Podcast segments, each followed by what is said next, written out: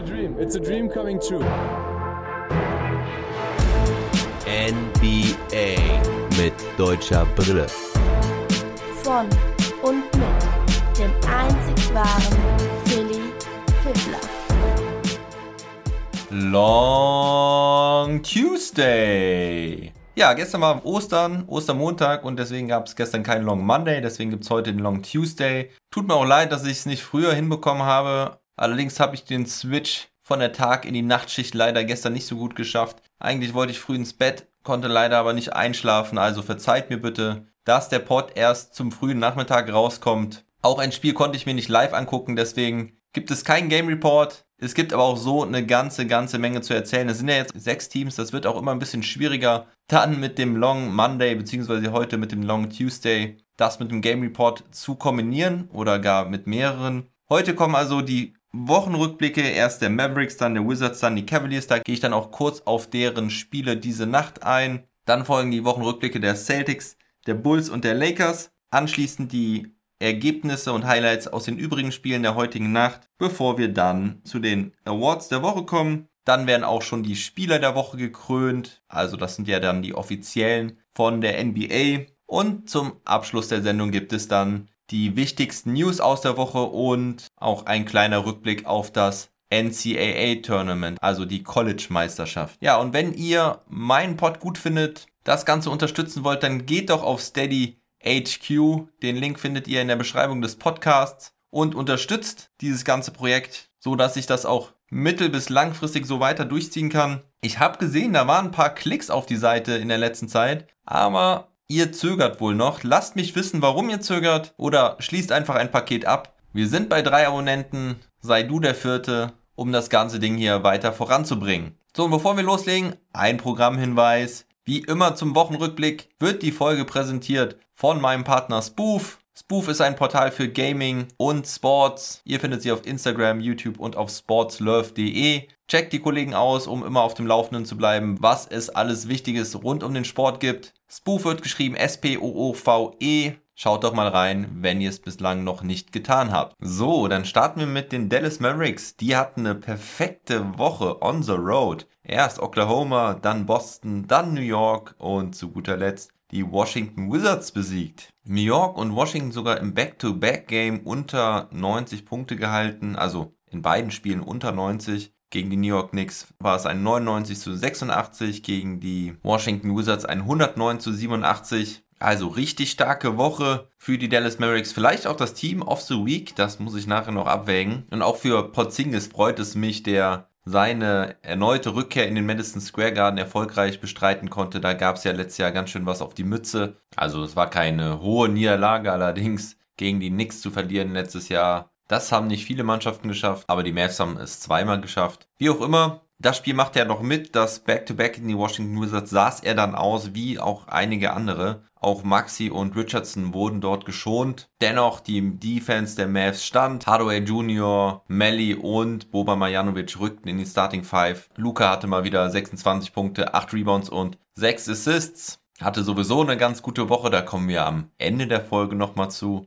Aber vielleicht nochmal kurz zu Porzingis zurück. Der hat individuell gesehen offensiv nicht die beste Woche hinter sich, auch wenn er jetzt die Partien mit 20, 19 und 14 Punkten abgeschlossen hat. Die Quoten lassen halt ein bisschen zu wünschen übrig. Aber er ist vor allen Dingen am defensiven Ende ein großer, wichtiger Faktor für die Mavericks im Moment. Er ist mittlerweile wieder dieser defensive Anker, den man sich wünscht in Dallas, den ich mir auch persönlich sehr wünsche, weil ich finde, gerade defensiv hat er gezeigt, dass er einen richtigen Unterschied machen kann. Manchmal sah das ziemlich schlecht aus, die Saison, aber er hat letzte Saison schon gezeigt, dass er da enorm wertvoll sein kann und er ist auf einem guten Weg dahin, dieser Spieler wieder zu werden. Und offensiv, das wird noch kommen, da mache ich mir gar keine Sorgen. Ist für seine Verletzungshistorie natürlich auch keine einfache Saison. Aber dieser Trend der Dallas Mavericks, der bestätigt sich auch im gesamten Team. In den letzten 15 Spielen haben die Mavericks ein Defensivrating von 109,1 das ist das achtbeste der Liga. Und wenn ihr euch vielleicht daran erinnert, dass wir am Anfang der Saison darüber gesprochen haben, der Age und ich, dass die Mavericks darauf abzielen, eine Top 10 Defense zu haben, dann sind sie aktuell genau da, wo sie sein wollten. Und offensiv, da sieht es immer so aus, als gäbe es noch viel Luft nach oben. Aber Auch da sind sie derzeit Vierter im Offensivrating mit 117,4. Also die Offense sogar mittlerweile ganz oben angekommen. Nur Portland, Denver und Phoenix haben derzeit eine bessere Offensive, wenn man die letzten 15 Spiele zugrunde zieht. Aber das hängt natürlich auch extrem mit der aktuellen Leistung und Form von Luka Doncic zusammen. Der Kerl trifft einfach überragend derzeit. Aber ich sagte ja schon, da komme ich später nochmal zu. Maxis Woche war nicht so erfolgreich. Zumindest kommt er aus seinem kleinen Shooting-Slump nicht ganz raus. Er hatte diese Woche kein Double-Digit-Game dabei, also kein Spiel mit zweistelliger Punktzahl. Traf nur drei seiner 13 Dreierversuche. Aber die Defense steht. Er reißt extrem viele Minuten ab. Gegen New York waren das 36. Da hatte er auch ein extrem gutes Plus-Minus-Rating mit plus 25. Hatte 7 Punkte, 7 Rebounds, 2 Assists und 2 Steals. Wahrscheinlich sein bestes Spiel in dieser Woche. Und da können wir dann auch zum Spiel von heute Nacht überleiten. Da spielten sie ja gegen die Utah Jazz und auch gegen die Utah Jazz gewannen sie. Maxi mit souveränen 0 Punkten, aber er spielte auch da 34 Minuten, nahm auch nur zwei Würfe, hatte 5 Rebounds und 2 Assists. Es war jetzt das erste Heimspiel nach 5 Auswärtspartien, von denen sie lediglich das Spiel gegen die Pelicans verloren. Heute Nacht das Spiel gegen die Utah Jazz ging 111 zu 103 aus. Auch da überzeugten die Mavericks wieder mit Defense, ließen nur 42 Punkte zur ersten Halbzeit zu. Erst am Ende konnten die Utah Jazz nochmal ein bisschen aufschließen, allerdings führten die Mavericks auch mit 18 Punkten im vierten Viertel. Also da waren sie am Ende wieder ein bisschen nachlässig. Aber das ist dann auch schon der fünfte Sieg in Folge für die Mavericks. Luca hatte heute Nacht wieder 31 Punkte, 9 Rebounds und 8 Assists dabei. Dorian Finney-Smith geriet ein bisschen mit Rudy Gobert aneinander. Da gab es ein bisschen Beef. Dorian Finney-Smith antwortete mit Leistung und mit ein paar Dreiern. Er hatte 23 Punkte, 6 Rebounds und 4 Assists. Die 23 Punkte waren auch Season High. Auch seine 5 Dreier waren Season High und die Mavericks gewinnen mit einer schmalen Rotation. Nur 8 Spieler wurden eingesetzt. Jalen Brunson auch mal wieder richtig stark von der Bank mit 20 Punkten. Er sowieso wieder überragend in der letzten Zeit, auch in der letzten Woche. Ich hatte eben von dem starken Plus-Minus-Rating von Maxi gegen die New York Knicks gesprochen. Er hatte plus 25. Jalen Brunson hatte da übrigens plus 34 in 25 Minuten. Und vor allen Dingen überzeugt er auch mit überragenden Quoten. Gegen Boston waren es 80%, gegen New York 66%, gegen Washington 50% und heute Nacht auch wieder mit 53%. Also sehr starke Leistungen von der Point Guard Position der Dallas Mavericks und die Mavs stehen immer noch auf Platz 7, haben sich jetzt aber von Memphis und San Antonio abgesetzt. Memphis mittlerweile 8. Die Spurs noch 9. Und der Abstand wird wieder was geringer zu den sechs platzierten Portland Trailblazers. Da sind sie noch zwei Spiele hinten dran. Und abschließend vielleicht noch zu sagen, dass Nicolo Melli eine ganz gute Woche hatte. Oder sagen wir mal so, seitdem Nicolo Melli bei den Mavericks ist, haben die Mavericks jedes Spiel gewonnen. Er hatte ein paar ganz gute Spiele dabei.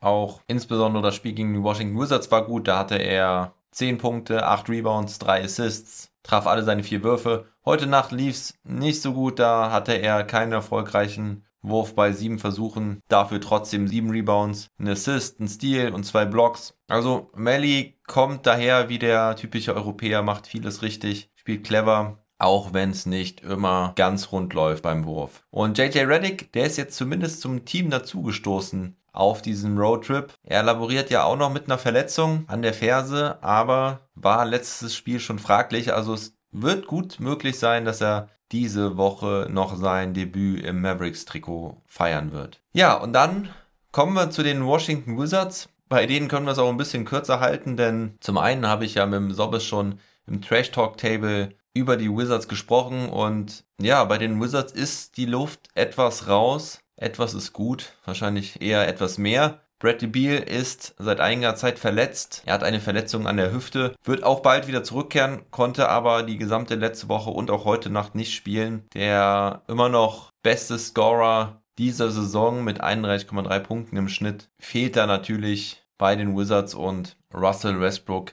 kann es nicht auffangen. Die Wizards gewinnen nur ein Spiel aus den letzten vier das war letzte Woche Montag der Sieg gegen die Indiana Pacers mit 132 zu 124. Dann folgten Niederlagen gegen die Hornets, gegen die Pistons mit 120 zu 91. Das ist ziemlich bitter. Und wie eben schon angesprochen, ja auch gegen die Dallas Mavericks. Und heute Nacht gab es dann gleich die nächste Niederlage. Da sah es eigentlich lange Zeit ganz gut aus, aber am Ende verloren sie dann doch gegen die Toronto Raptors mit 103 zu 101 und das Ganze wirklich sehr tragisch und zwar war es Gary Trent Jr., der ja erst vor kurzem nach Toronto gewechselt ist, der mit der ablaufenden Uhr den Buzzerbeater Dreier aus dem Dribbling trifft. Geile Nummer war auch das Topplay der Nacht natürlich. Westbrook hatte seine Wizards 40 Sekunden vor Schluss erst wieder in Führung gebracht mit 101 zu 100. Aber Gary Trent Jr. vermieste ihm den Abend. Dabei waren die Wizards doch im dritten Viertel noch mit 19 Punkten vorne. Ja, und Westbrook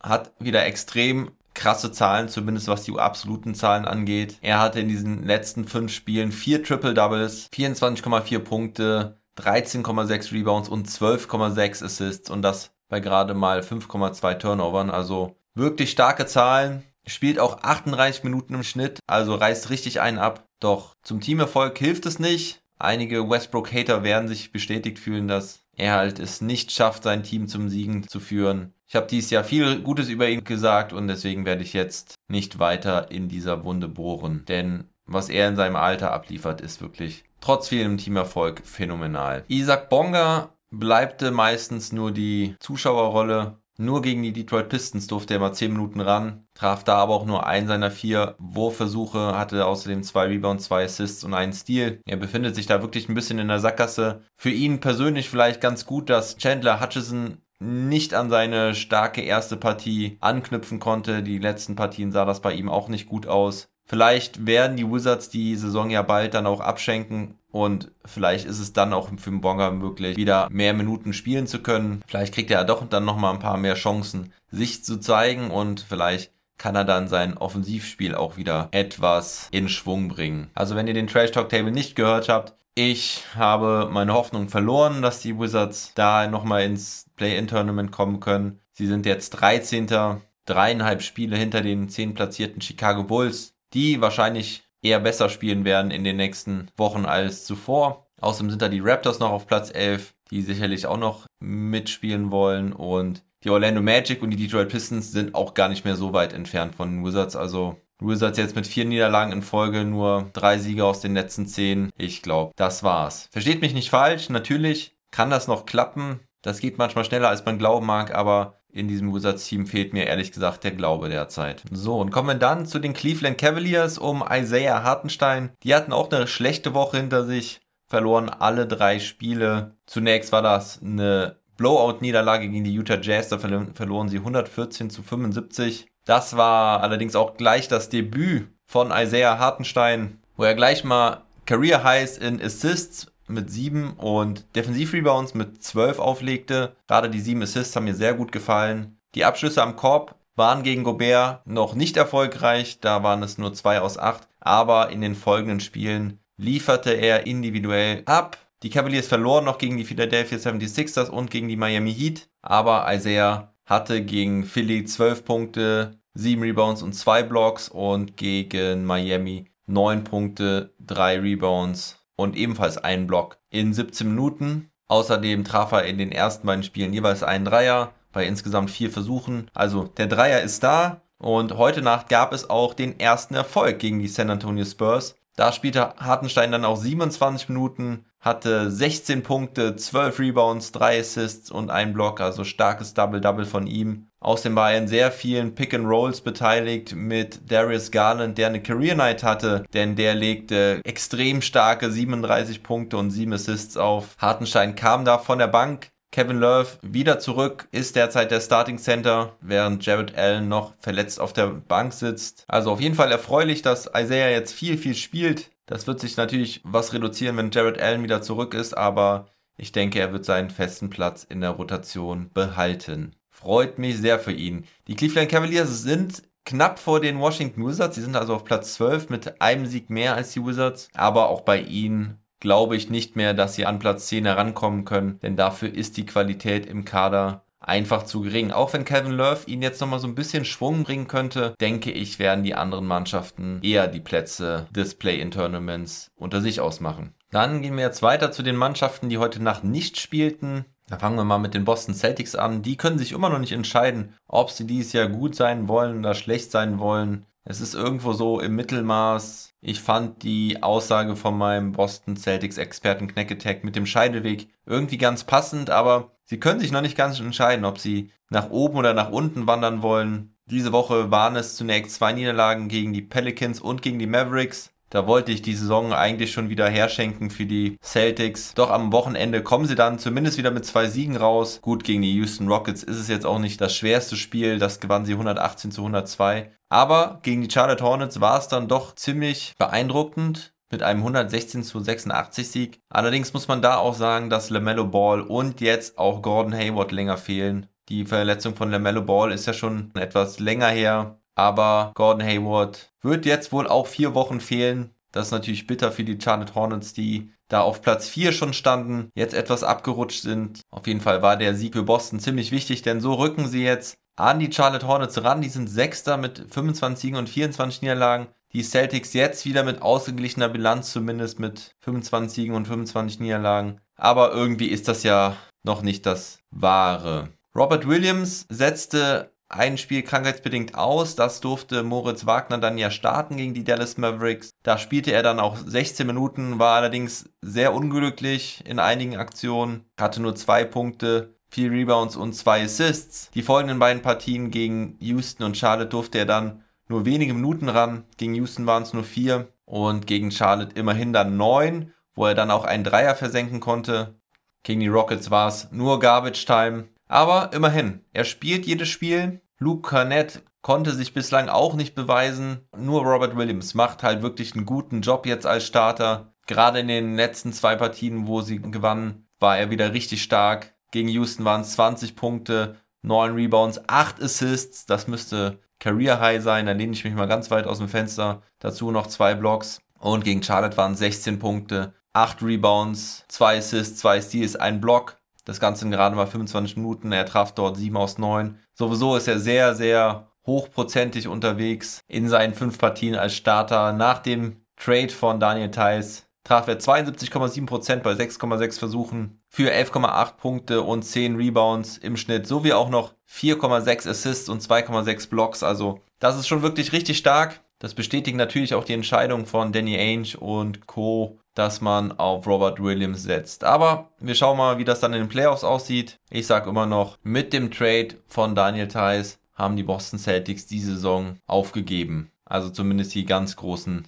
Ziele aufgegeben. Aber das ist vielleicht auch richtig so bei den aktuellen Leistungen. Da tue ich mich nur noch ziemlich schwer mit nach dieser grandiosen Bubble letzte Saison. Ja, und dann fehlt noch ein Team aus dem Osten. Und zwar sind das die Chicago Bulls. Da werde ich auch nur kurz drauf eingehen, weil da gab es ja auch den Trash Talk Table zu. Die Bulls mit Daniel Theiss verloren letzte Woche drei Spiele, um dann am Sonntagabend gegen die Brooklyn Nets zu gewinnen. Also das vermeintlich schwerste Spiel gewinnen sie dann. Allerdings muss man da auch sagen, dass die Brooklyn Nets ohne James Harden und ohne Durant spielten. Blake Griffin und LeMarcus Aldridge waren da in der Starting Five. Und da konnten dann die Bulls ihren ersten Sieg feiern mit Vucevic und Thais. Vorher verloren die Bulls gegen die Warriors, gegen die Suns und gegen die Jazz, also auch kein einfaches Programm. Das waren auch alles Auswärtsspiele. Gegen die Nets gewann man dann zu Hause. Das war dann auch das erste Mal, dass Thais neben Vucevic zusammenspielte. Thais kommt ja in Chicago von der Bank, spielte bislang in den vier Spielen 21,5 Minuten,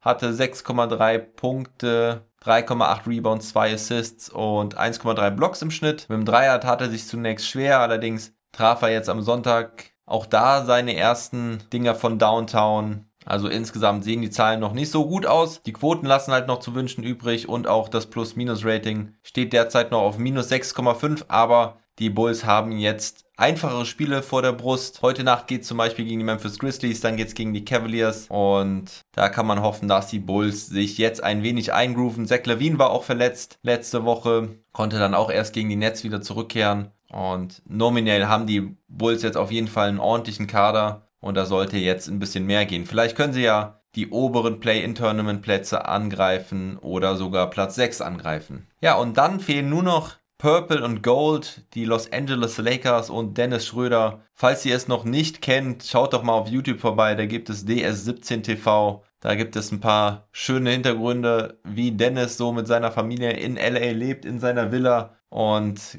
gerade in der ersten Folge fand ich extrem lustig, wo Dennis darüber spricht, dass sie ja jetzt zu viele Fernseher haben nach dem Umzug und dass sie da ein paar spenden können an Familien, die es nötiger haben als sie, denn sie bräuchten, Zitat, ja nur so acht bis zehn Fernseher, wo man dann denkt, okay, alles klar, ich brauche auch nur so sechs bis sieben zu Hause. Tatsächlich habe ich zwei, ich meine, gut, ich hatte mal, glaube ich, drei oder vier, muss ich auch ehrlich sagen. Und dabei darf man natürlich auch nicht vergessen, dass Dennis ja irgendwie mit seiner ganzen Crew da zusammenlebt. Mit der Flex Gang, die ist ja da irgendwie immer am Start. Und da braucht natürlich jeder seinen eigenen Fernseher, mindestens. Aber trotzdem klingt es einfach lustig, wenn einer sagt, ich brauche nur so acht bis zehn Fernseher. Naja, davon abgesehen macht es trotzdem Spaß, das zu gucken. Schaut mal rein, da sind, glaube ich, schon drei Folgen online. Die LA Lakers sind ja nach wie vor ohne LeBron James und Anthony Davis. Das wird auch noch ein paar Wochen so sein. Da müssen sie sich jetzt ein bisschen durchkämpfen. Gerade gegen die stärkeren Teams ist das dann natürlich schwer. Und so hatten sie gegen die Milwaukee Bucks auch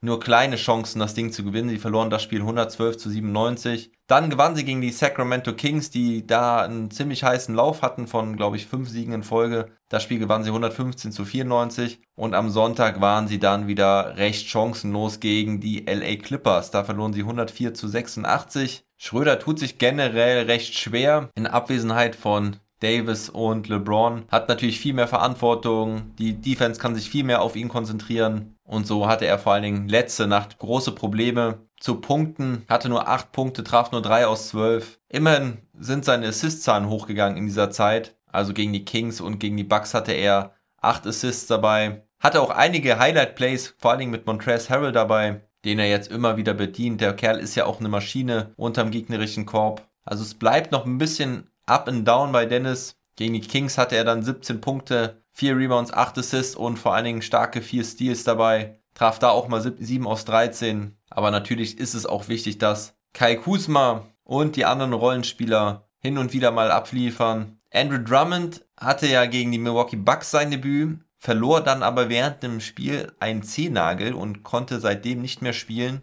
Natürlich unglückliches Debüt für ihn, dass er da direkt verletzt raus ist. Marc Gasol sprang dann für ihn ein, der allerdings anscheinend ziemlich pisst ist, denn er hatte sich mehrere Spiele hintereinander nicht der Presse gezeigt, also nach der Verpflichtung von Drummond, was ja auch seinen Platz in der Rotation komplett gefährdet, muss man sagen, denn gegen die Bucks, obwohl Anthony Davis fehlte, sah es zunächst nicht so aus, als wäre Marc Gasol eingeplant gewesen in der Rotation. Jetzt, wo Drummond weg war, spielt er natürlich wieder, hat auch ganz ordentliche Zahlen aufgelegt. Ich meine, er wird jetzt keine großen High-Scoring-Games mehr dabei haben, aber er kann anders überzeugen, vor allen Dingen durch sein Playmaking in der Offense und solide, clevere Defense unterm eigenen Korb. Die Lakers rutschen aber so langsam ab. Es kann eigentlich nur das Ziel sein, wirklich irgendwo da zwischen den unter den ersten sechs zu bleiben, denn ohne Davis und LeBron sind sie halt wirklich sehr limitiert. Derzeit sind sie jetzt auch nur noch auf Platz 5. Die Denver Nuggets sind an ihnen vorbeigezogen. Sie haben eine Bilanz von 31 Siegen und 19 Niederlagen. Gewannen nur vier aus den letzten zehn Spielen und die Portland Trailblazers sind nur noch ein halbes Spiel hinter ihnen. Aber vielleicht kann Anthony Davis in den nächsten Tagen zurückkehren. Es ist noch ein bisschen ungewiss. Wobei es eigentlich eher danach aussieht, als würde es Mitte bis Ende April sein. Auch wenn im Injury Report nur 8. April steht. Ja, und das war's mit den Wochenrückblicken der einzelnen Teams. Dann kommen wir jetzt noch zu den übrigen vier Spielen aus der heutigen Nacht. Kurz die Ergebnisse und Highlights dieser Partien. Die Brooklyn Nets gewinnen auch das dritte Spiel gegen die New York Knicks in dieser Saison. Endstand war 114 zu 112. Julius Randle hatte kurz vor Schluss noch die Möglichkeit, das Spiel auszugleichen. Sein Midrange-Jumper geht allerdings an den Ring und so verteidigen die Brooklyn Nets die Tabellenspitze der Eastern Conference. Kyrie Irving hatte überragende 40 Punkte, 7 Assists. James Harden war zwar wieder zurück im Starting Lineup, musste aber nach 4 Minuten wieder passen. Da hat es wohl wieder im Oberschenkel gezwickt, deswegen saß er ja schon ein paar Spiele aus. Jeff Green hatte auch noch 23 Punkte, machte die entscheidenden zwei Freiwürfe kurz vor Schluss rein. Und bei den New York Knicks war RJ Barrett Topscorer mit 22 Punkten, aber Julius Randle auch wieder mit starken 19 Punkten, 15 Rebounds und 12 Assists. Traf allerdings auch nur 7 aus 19 und keinen seiner 4 Dreierversuche. Also gerade beim Scoren ist er ein bisschen wackelig geworden in letzter Zeit, aber dennoch stehen die New York Knicks auf Platz 8 mit 25 Siegen und 26 Niederlagen, noch mit einem ganz guten Polster auf Platz 11 und von daher kann man da, denke ich, noch ziemlich zufrieden sein bei den Knicks, die im Übrigen vergangene Woche auch John Hanson zu einem 10-Day-Contract gesigned haben. Gerüchteweise wollte Andrew Drummond wohl nicht nach New York. Gehen wir zum nächsten Spiel. Da gewannen die Minnesota Timberwolves mit 116 zu 106 gegen die Sacramento Kings. D'Angelo Russell war wieder zurück und legte auch gleich mal 25 Punkte in seinem Debüt von der Bank auf. Carl Anthony Towns hatte auch 23 Punkte und 13 Rebounds. Anthony Edwards mit 19 Punkten. Und bei den Sacramento Kings, die jetzt wieder vier Spiele hintereinander verloren. Also bei denen ist es auch wie bei den Miami Heat immer ein Auf und Ab mit diesen Serien. Letzte Woche habe ich noch irgendwo einen Kommentar von einem Kings-Fan gelesen, einen Tweet, ich weiß nicht, wer es war, aber der sagte, ich als Kings-Fan will mich gar nicht erst damit anfreunden, dass die Kings gut sind und irgendwie vielleicht doch noch was reißen können diese Saison, denn sobald ich das irgendwie nur denke, geht es direkt wieder ab nach unten und so ist es auch. Dennoch sind die Kings immer noch in Reichweite auf Platz 10. Sie sind nur eineinhalb Spiele hinter den 10 platzierten Warriors. Bei ihnen war übrigens die Aaron Fox mit 31 Punkten und 9 Assists bester Scorer. Dann gewannen die Detroit Pistons mit 132 zu 108 gegen die OKC Thunder. Jeremy Grant war dort Topscorer mit 21 Punkten und bei den OKC Thunder war es Alexei Pokusewski mit 19 Punkten, der weiter auf sich aufmerksam macht. Und zu guter Letzt gewannen auch die Phoenix Suns gegen die Houston Rockets mit 133 zu 130. Die Houston Rockets haben lang mitgehalten, hart gekämpft doch am Ende ist Devin Booker dann doch zu stark. Er hatte 36 Punkte, die Henry Ayton hatte 27 Punkte und 11 Rebounds. Und auf Seiten der Rockets hatte Kevin Porter Jr. fast ein Triple-Double mit 20 Punkten, 9 Rebounds und 8 Assists. Doch die Rockets bewerben sich mit 5 Niederlagen in Folge für den ersten Pick im Draft 2021. Nur noch eine Niederlage trennt sie von den Minnesota Timberwolves auf dem letzten Platz. Ja, und damit kommen wir dann auch zu den Awards und News der Woche fangen wir mit den Awards an. German Player of the Week ist für mich Isaiah Hartenstein,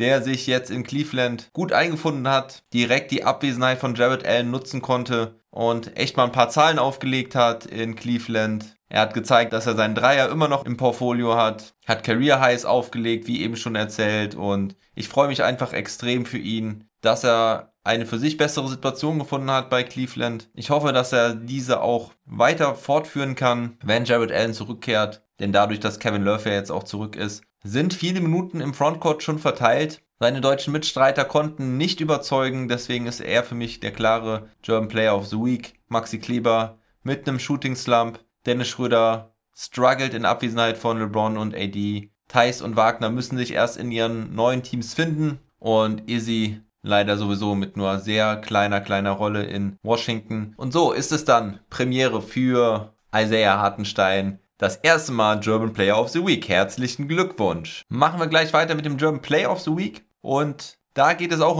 um einen Debütanten und zwar um Daniel Theiss im Chicago Bulls Dress. Der hatte diese Woche nämlich gleich mal zwei gute Blocks dabei. Einen gegen Kevin Looney von den Golden State Warriors und einen gegen Rudy Gobert. Der von Gobert war vielleicht der etwas schönere und beeindruckendere, aber für mich ist der Block gegen Kevin Looney einfach emotionaler gewesen, weil es der erste von ihm war im Bulls-Trikot und gleich ein guter Einstand von ihm war. Hat auch die Kommentatoren der Bulls direkt begeistert und hat da das Ding nach dem Offensivrebound von Looney und dem folgenden Korblegerversuch ans Brett gedrückt. Thais Thais Baby ruften die Kommentatoren und es waren noch ein paar andere gute Plays dabei von Hartenstein mit einem Block gegen Butler oder Schröder mit ein paar schönen Assists und auch mit dem einen oder anderen toughen Layup. Doch wie gesagt, das schönste und emotionalste Play ist für mich das German Player of the Week und das war der Block von Thais gegen Looney. Kommen wir dann zum Team of the Week. Da hatte ich ja schon die Dallas Mavericks in den Ring geworfen mit ihrer perfekten Bilanz von vier Siegen und null Niederlagen letzte Woche. Auch die Miami Heat sind da wieder dabei. Die hatten nämlich ebenfalls vier Siege in der letzten Woche, gewannen gegen die Knicks und gegen die Pacers und hielten die beiden Mannschaften unter 90 Punkten.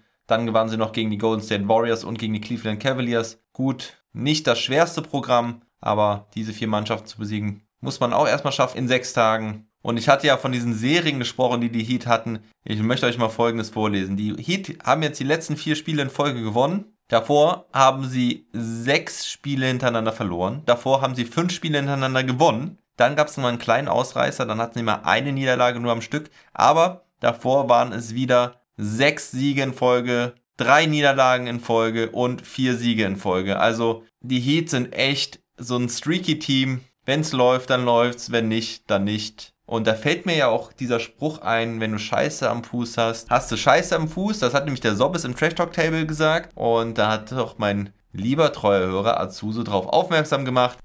Und deswegen geht auch ein Euro in die geldgeile Gutruhen, die immer fetter und dicker wird. Gut so, da muss der Age am Ende der Saison einen Kassensturz machen. Der ist ja mein Kassenprüfer. Übrigens habe ich die 2 Euro aus dem Trash Talk Table nachgereicht. Da könnt ihr euch drauf verlassen. Und kommen wir dann aber noch zu den anderen zwei Teams, die potenziell Team of the Week werden könnten. Und das sind die Denver Nuggets, die diese Woche ihre drei Spiele gewannen. Genauso wie die Phoenix Suns. Die Nuggets gewannen gegen Philadelphia, gegen die Clippers und auch gegen die Orlando Magic. Seit Aaron Gordon da ist, haben sie immer noch alles gewonnen, sind ohne Niederlage läuft richtig gut bei den Nuggets und auch bei den Suns läuft es weiter richtig gut. Die Suns reiten auf einer Welle, machen den erstplatzierten Utah Jazz richtig Druck, sind schon drei Spiele vor den drittplatzierten LA Clippers und nur noch zweieinhalb Spiele hinter den Utah Jazz. Der Chris Paul-Effekt ist for real. Der Bubble-Effekt ist for real. Die Phoenix Suns mit sechs Siegen in Folge gewannen diese Woche gegen die Hawks, gegen die Bulls und gegen die Thunder. Also nicht so schweres Programm. Deswegen fallen sie da leider für mich raus. Und eigentlich ist es deswegen nur eine Entscheidung zwischen den Heat und den Mavericks.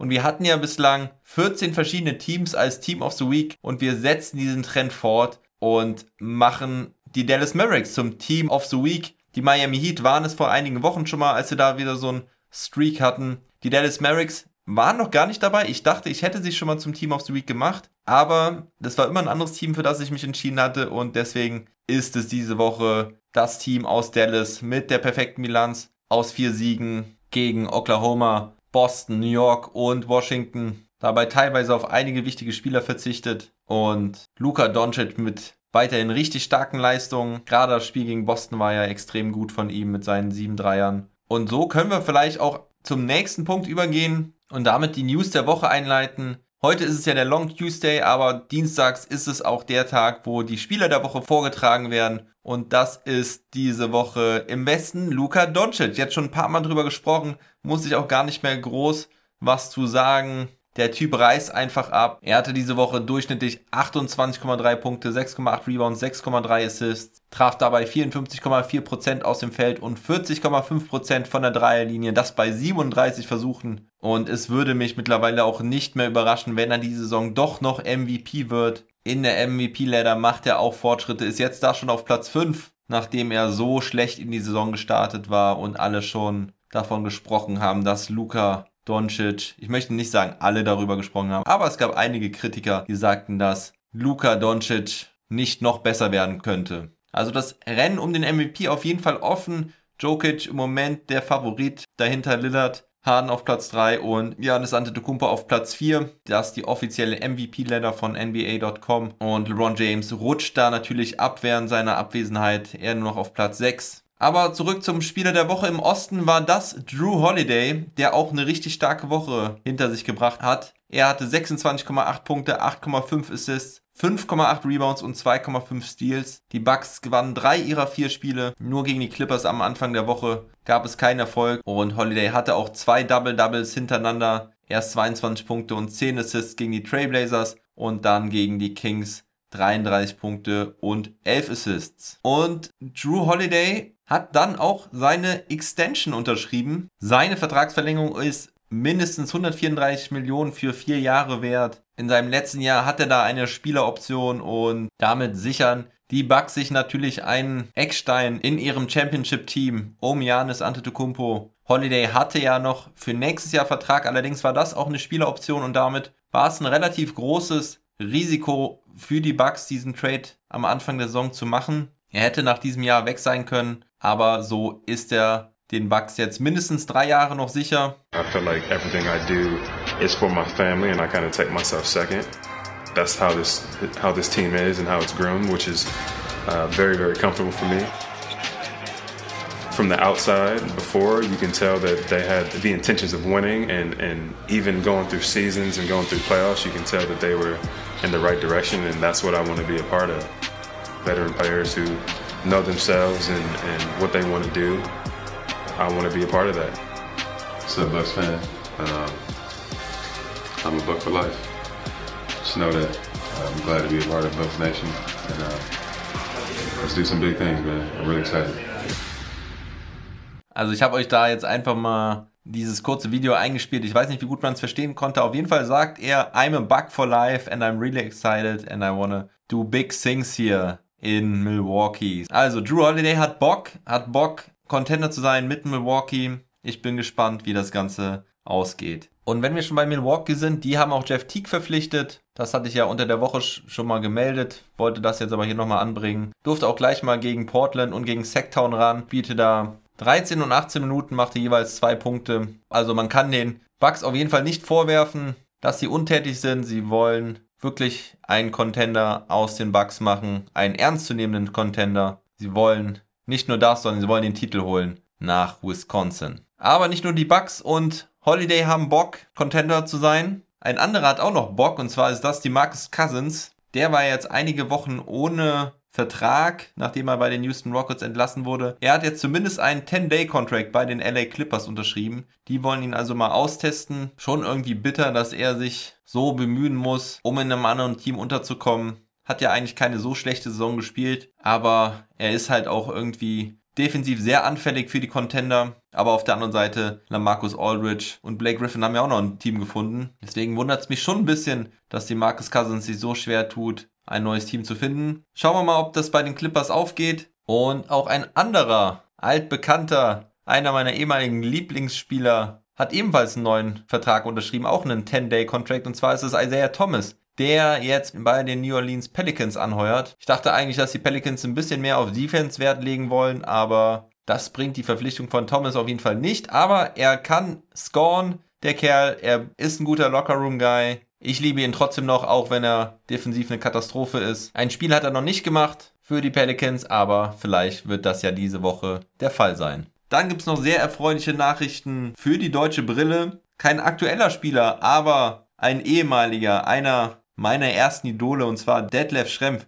ist in die FIBA Hall of Fame aufgenommen worden. Mit 1358 Punkten in 71 Länderspielen für Deutschland. Erster Europäer mit 15.000 Punkten in der NBA, dreimal All-Star, zweimal Six Man of the Year. Dafür ist er jetzt neben vielen anderen in die Hall of Fame aufgenommen worden. Herzlichen Glückwunsch dazu, Detlef Schrempf. Du bist natürlich auch jederzeit eingeladen, hier Gast im Podcast zu sein. Was gibt's noch Wichtiges? Corona ist weiter im Griff. Es gab nur wenige Fälle in der letzten Zeit. Rick Carlisle hatte übrigens auch einen positiven Test, deswegen war er im Spiel am Donnerstag nicht dabei. Da war dann Jamal Mosley eingesprungen, der dann auch eine kalte Dusche bekam von seinen Mitspielern nach seinem ersten Sieg als verantwortlicher Trainer. Der Test von Carlisle war aber falsch positiv, also Rick Carlisle Gott sei Dank nicht betroffen, war ja deswegen auch am Wochenende wieder an der Seitenlinie. Ja, und zu guter Letzt kommen wir nochmal zum College Basketball. Franz Wagner ist leider im Viertelfinale ausgeschieden. Da hatte er in der letzten Minute noch mit zwei Dreierversuchen die Möglichkeit, sein Team zum Sieg zu führen. Vergab die beiden allerdings leider. War sowieso nicht sein bestes Spiel, allerdings war es eine sehr, sehr gute Saison von Franz Wagner und er ist teilweise sogar schon in den Top 10 im Draft prognostiziert. Also um ihn müssen wir uns keine Sorgen machen. Es ist noch nicht ganz klar, ob er diese Saison schon zum Draft stoßen wird oder noch ein Jahr College spielen wird. War ja jetzt keine tolle Saison im Hinblick auf Corona. Das ganze Studentenleben ist auch ein bisschen kurz gekommen, denke ich. Aber gehen wir mal ins Finale. Also seine Michigan Wolverines verloren gegen UCLA. UCLA verlor dann allerdings gegen die ungeschlagenen Gonzaga Bulldogs. Da gab es auch ein richtig wildes Finish. Jalen Sachs wahrscheinlich einer der Top 5 Picks, wenn nicht vielleicht sogar der Top Pick kommende Saison. Traf da einen Dreier mit dem Buzzer. Doch die Gonzaga Bulldogs verloren im letzten entscheidenden Spiel gegen die Baylor Bears. Das war ihre erste Niederlage in diesem Jahr. 31 Siege nur dann im letzten Spiel gegen die Baylor Bears zu verlieren. Die Baylor Bears haben einen wahnsinnigen Rebuild hinter sich. 2003 holten die Trainer Scott Drew und er schafft es 18 Jahre später, Baylor zum Titel zu führen, den ersten Titel in ihrer College-Geschichte. Es war ein relativ klares Spiel, 86 zu 70. Bester Spieler bei Baylor war Jared Butler. Er hatte 22 Punkte und 7 Assists. Damit ist er der erste Spieler seit Carmelo Anthony, der in einem Finalspiel im NCAA-Tournament mindestens 20 Punkte und 7 Assists auflegte. Gonzaga war übrigens das erste Team seit 1979, das ungeschlagen ins Finale ging und dort verlor. Ja, und das war's mit dem Long Tuesday. Ab morgen gibt's wieder die Daily Pots bis Freitag in der Früh. Ich wünsche euch bis dahin noch einen schönen Dienstag. Macht's gut, bleibt gesund und munter. Never stop ballin'.